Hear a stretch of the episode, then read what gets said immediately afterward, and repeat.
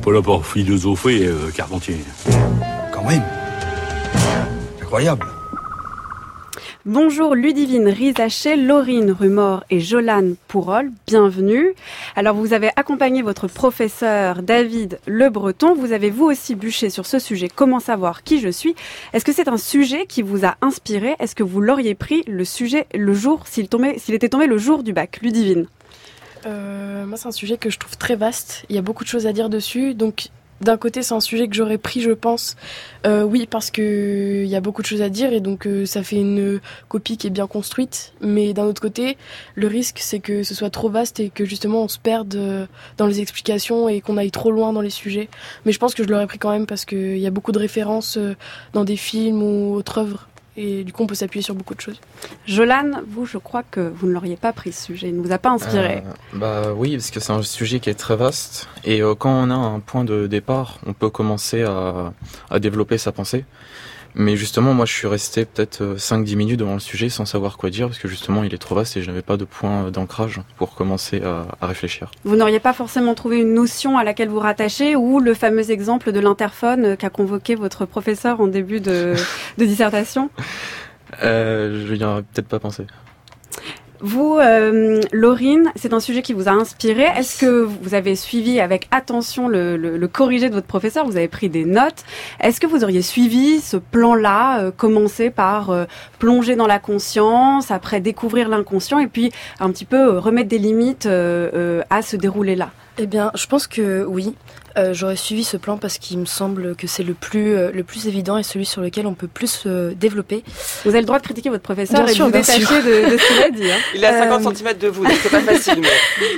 néanmoins, je pense que j'aurais pris des certains sujets qui n'ont pas été abordés, tels que l'identité de genre ou bien la transidentité, car je pense que c'est des sujets qui doivent être entendus et qui peuvent être plutôt bien dans une copie de, de bac de philo en fait. Plus d'actualité. Voilà. Et comment vous auriez intégré justement cette dimension peut-être plus d'actualité sur euh, les transidentités euh, Alors, euh, je pense que déjà, comme vous l'avez dit, monsieur, le fait d'être transgenre, d'être une personne transgenre, c'est une identité, c'est quelque chose qu'on cherche et qu'on cherche à savoir. Et donc je pense que dans un sujet comme celui-ci, on cherche à savoir qui on est, c'est vraiment ouais, un sujet qui peut être très passionnant en fait, et sur lequel on peut dire beaucoup de choses parce que c'est des personnes qui doivent être entendues simplement.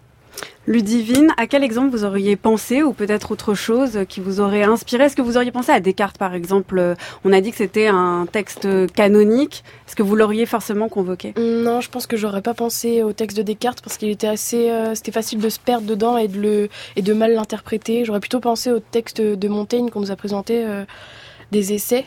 Alors c'est vrai que vous avez eu, il y a eu trois textes qui ont été proposés pendant la préparation. Mm. Donc il y avait euh, Descartes, euh, Montaigne et Tournier. Et vous, c'est plutôt Montaigne qui oui, vous aurait c'est plutôt Montaigne parce que je trouvais que il a abordé un thème qui est euh, donc le thème de l'influence des autres sur sur nous-mêmes, sur notre découverte, ce qu'on apprend des autres et ce que ça nous fait apprendre sur nous-mêmes. Et je trouve que le texte est très intéressant, qu'il est plutôt facile à comprendre et que c'est on peut vraiment s'appuyer dessus pour un raisonnement philosophique, je trouve.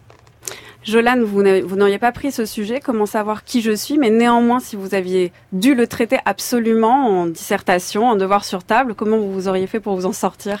Alors moi, j'ai été, euh, j'ai beaucoup aimé le texte de Tournier sur, euh, c'était euh, Vendredi ou les limbes du Pacifique, et on apprend par rapport aux autres, on se construit grâce à autrui, et L'extrait se termine sur, en gros, la solitude, c'est une dénaturisation de soi-même, et je trouve ça très intéressant. On apprend par rapport euh, aux autres et on est face à soi-même. Enfin, il ne faut pas justement être face à soi-même. Faut se confronter aux autres.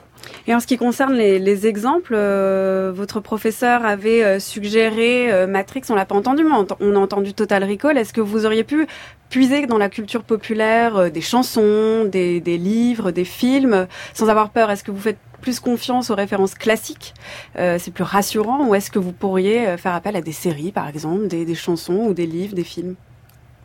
Ludivine euh, bah, Je pense qu'on peut s'appuyer sur des, sur des œuvres plus modernes, mais il faut être sûr que... Enfin, personnellement, je fais plus confiance euh, aux classiques parce que je sais que c'est des choses qu'on étudie, c'est des choses où on est sûr que ça va passer auprès du correcteur. Mais je pense qu'on peut aussi s'appuyer sur des choses plus modernes tant que c'est bien développé et que ça on fait bien le lien avec le sujet en fait. Il faut bien expliquer euh, ce qui le rattache au sujet. Que si on place la référence moderne comme ça sans expliquer pourquoi, on peut se dire oui c'est pas c'est pas assez pertinent, mais c'est pas parce que c'est une référence classique que c'est plus pertinent. C'est juste l'explication.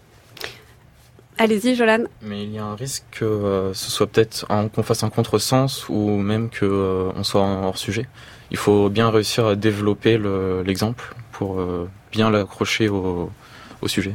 Bah merci à tous les trois et bon courage pour le bac. C'est le 17 juin, c'est ça? Ouais. Bah bon courage. Merci. Merci. Merci.